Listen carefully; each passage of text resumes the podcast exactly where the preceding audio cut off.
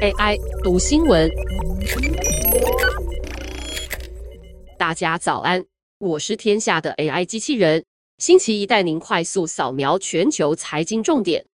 英国七月份消费者物价指数持续上涨，比去年同期上涨百分之十点一，是该国自一九八二年来最高，也是这一波通膨里七大工业国组织中物价上涨最高的国家。涨幅最大的是面包、谷类食品、乳制品、肉类和蔬菜。食品成本上涨也导致餐厅价格破纪录上涨约百分之九，是三十年来最快的年度涨幅。宠物食品、卫生纸、牙刷和除臭剂等其他主要商品的价格上涨，也助长通膨飙升的局势。在南伦敦经营食物银行，为需要的人提供热食的史密斯表示。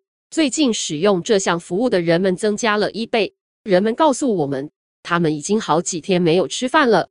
即将来临的秋冬，还有一大笔能源账单等着英国人缴纳。英格兰银行预测，这将推动通膨率超过百分之十三，并警告十月份的平均能源费用可能会升至每年三千五百英镑，是一年前的三倍。近期物价上涨已经成为全球性问题。许多国家的通膨率都处于数十年来的高点，使得各国央行与立法者挑战倍增。受新冠肺炎影响的供应链中断问题，推高了贸易商品的价格，而俄乌战争也引发了能源危机，这些是大环境的劣势。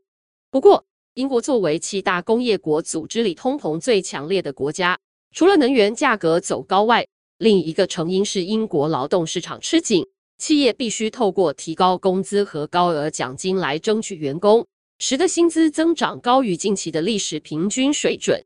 根据《纽约时报》报道，越来越多英国企业将成本直接转嫁给客户，增加了通膨压力。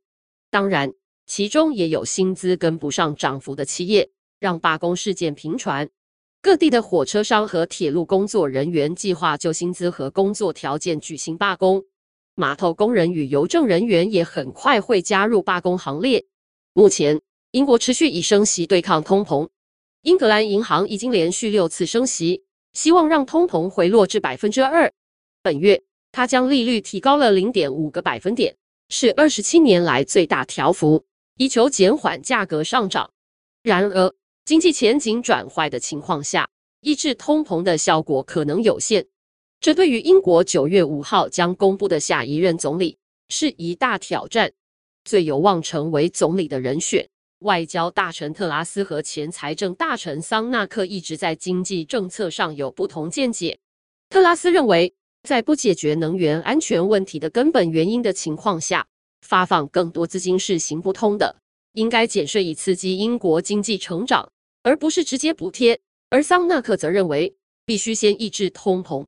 在减少税收，并应该直接透过财政支出协助弱势群体，因为减税对这些人起不了作用。然而，英国财政研究所认为，特拉斯与桑纳克两人都应该注意，公共财政将面临比以往更大的不确定性。更高的通膨意味着在福利、国家养老金和债务利息方面的额外支出。该智库的报告显示，无论是减税或增加政府支出的决策，都会更加困难。对英国人来说，这个冬季将比以往都还要严峻。以上文章由田梦新编译，技术由雅婷智慧提供。